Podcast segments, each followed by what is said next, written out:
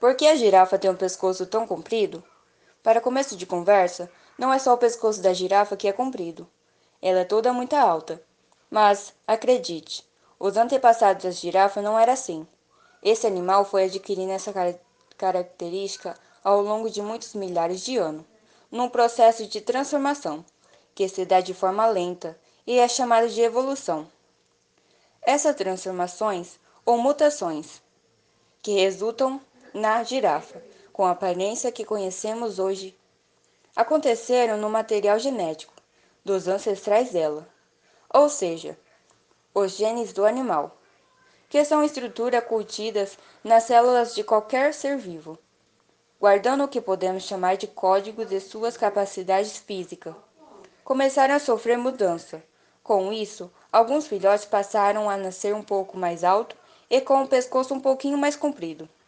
Provavelmente, o fato de serem mais esticados permitiu que esses animais tivessem acesso a nova fonte de alimento, ou que pudesse perceber a aproximação de predadores com uma antecedência maior. Assim, esses filhotes mostraram maior capacidade de sobreviver do que os outros. Eles estavam, portanto, mais bem adaptado ao, a, a, adaptado ao meio em que viviam.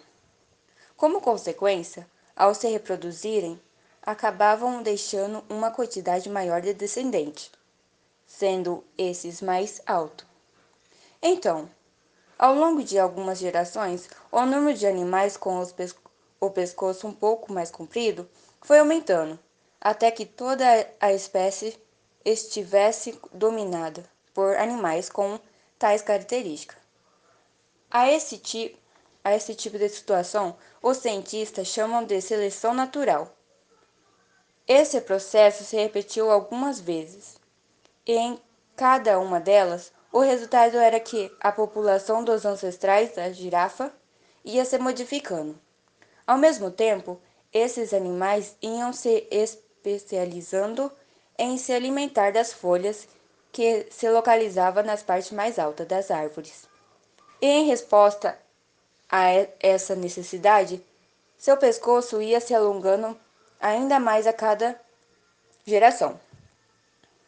Quando todas essas características se estabeleciam em uma população de animais que hoje conhecemos como girafa, a espécie estava definida.